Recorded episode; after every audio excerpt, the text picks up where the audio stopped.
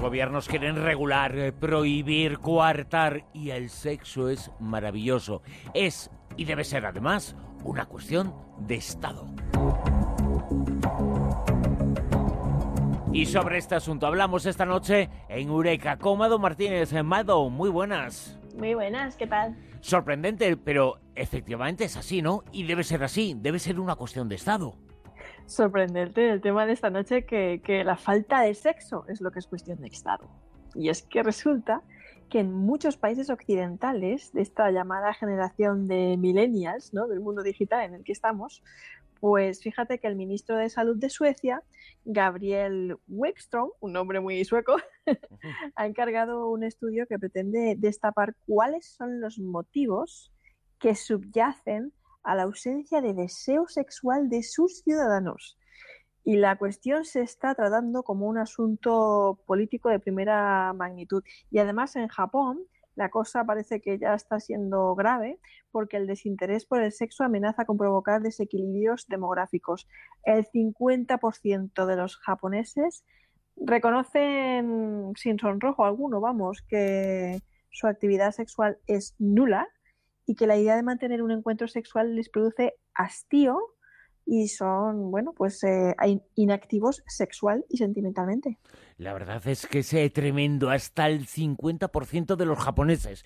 Y los estudios inciden en cada país con diferentes datos, pero inciden en eso, en que es un asunto que genera eh, estrés, que puede acabar ese estrés generando rechazo, generando esas conductas que no están avanzando en los últimos tiempos, pese a que haya más estímulos, que siempre haya más acceso a, cosas eh, que puedan provocarnos ese interés sexual. Pues la verdad es que, como tú dices, es que estamos en la era de los estímulos, estamos en todo esto, pero practicamos menos sexo que la generación anterior. Esto está comprobado, ¿no?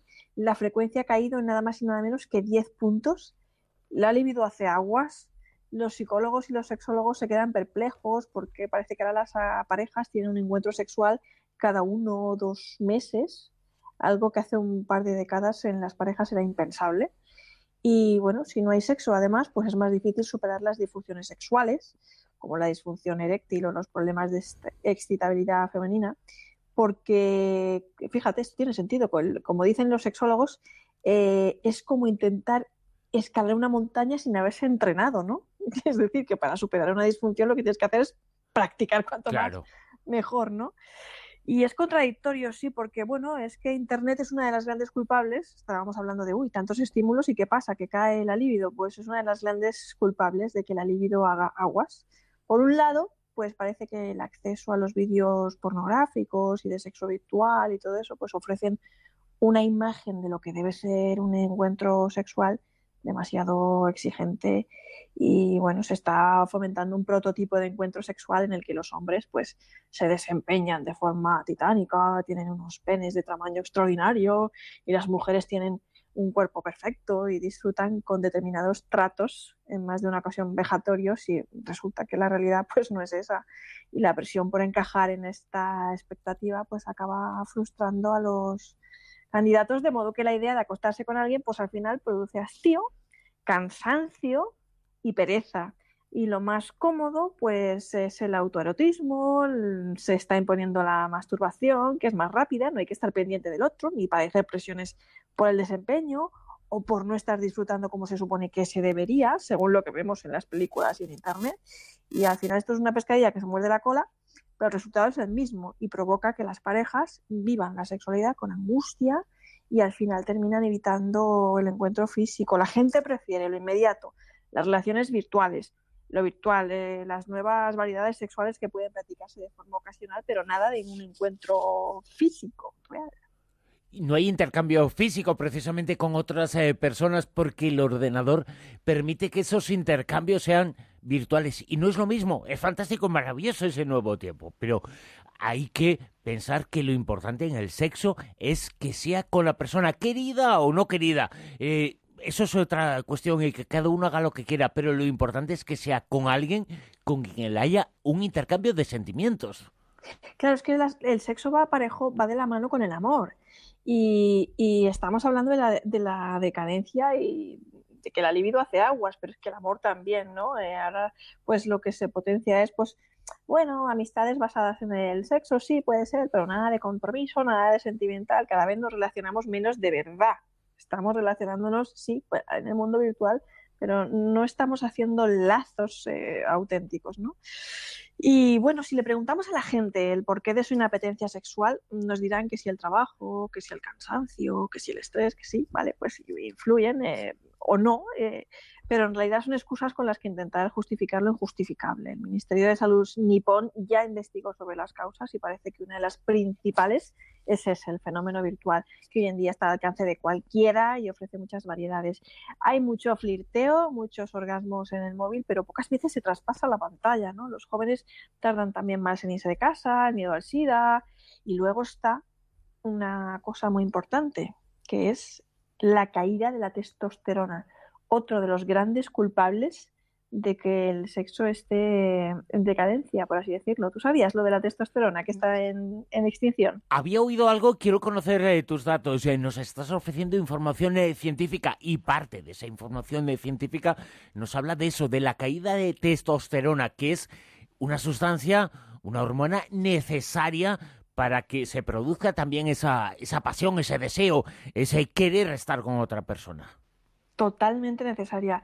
Eh, hay una merma en la función de la testosterona y esto hace que hombres y mujeres padezcan la libido baja, porque eh, siempre se piensa que la testosterona es una cosa, una hormona de hombres, pero las mujeres también la tenemos en, otra, en otras cantidades, pero las tenemos, y, es lo que es la responsable en gran medida de, la libido.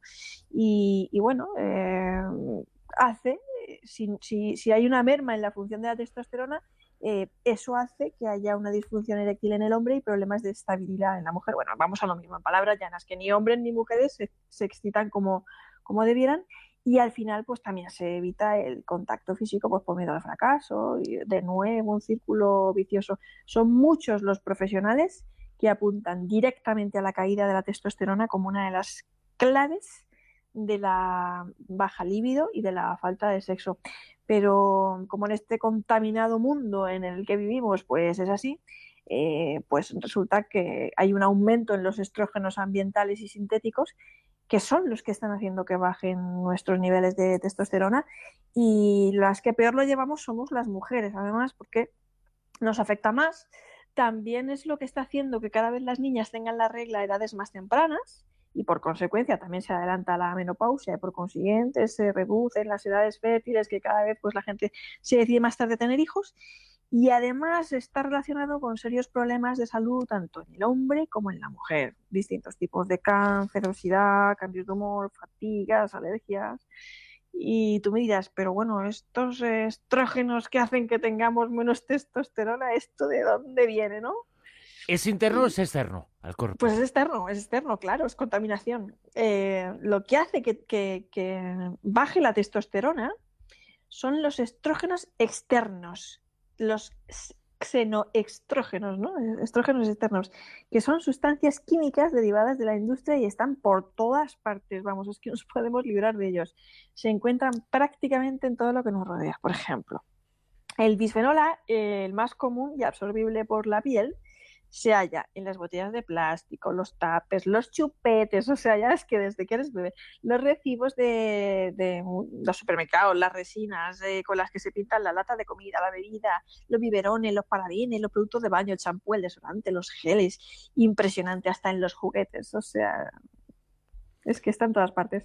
Fíjate, vivimos en un mundo muy exigente y la única exigencia debe ser hacer eh, algo, disfrutar, eh, tener encuentros, eh, lo que se pueda, lo que se quiera, pero el hecho ya de jugar con alguien, de flirtear, eso ya es fantástico. Y si luego se culmina y se cumple algo más, estupendo, pero la falta de, de eso inicial, ese, esa exigencia, la hemos transformado en miedo, ¿no? Miedo al fracaso, lo que sea, ¿no?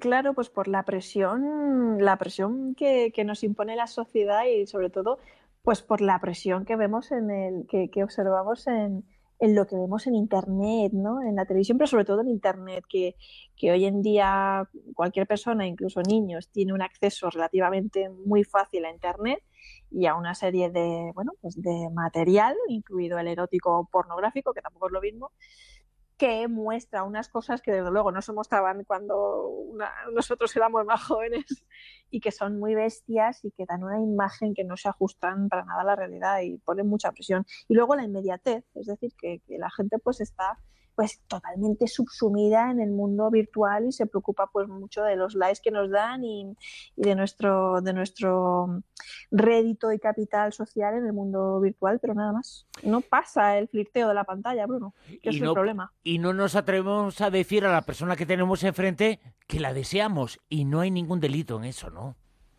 Pues no hay ningún delito en expresar los sentimientos. Al contrario, creo que expresar lo que uno siente es sano y, que cada vez que uno dice lo que siente, pues ya se libera, ¿no? Pero es que además hay que decirlo cara a cara y hay que volver a, disfrutar de, eso, de las relaciones auténticas y verdaderas, que son las que se dan cuando uno está con la otra persona.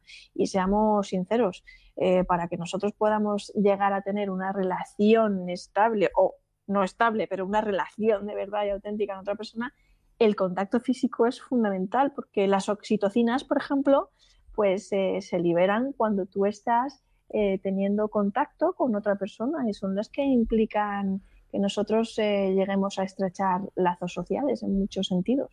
Pues yo deseo fervientemente que los que no nos escuchan a continuación en el programa sea por una de las razones que estamos reclamando que hay que hacer sexo es bueno, fantástico, bonito, es extraordinaria, es una de las mejores sensaciones que pueden vivir los seres eh, humanos. Hemos hablado sobre eso, sobre su ausencia, sobre lo que está pasando, sobre esa cuestión de Estado Eureka con Mado Martínez. Mado, muchas gracias. Un abrazo, gracias.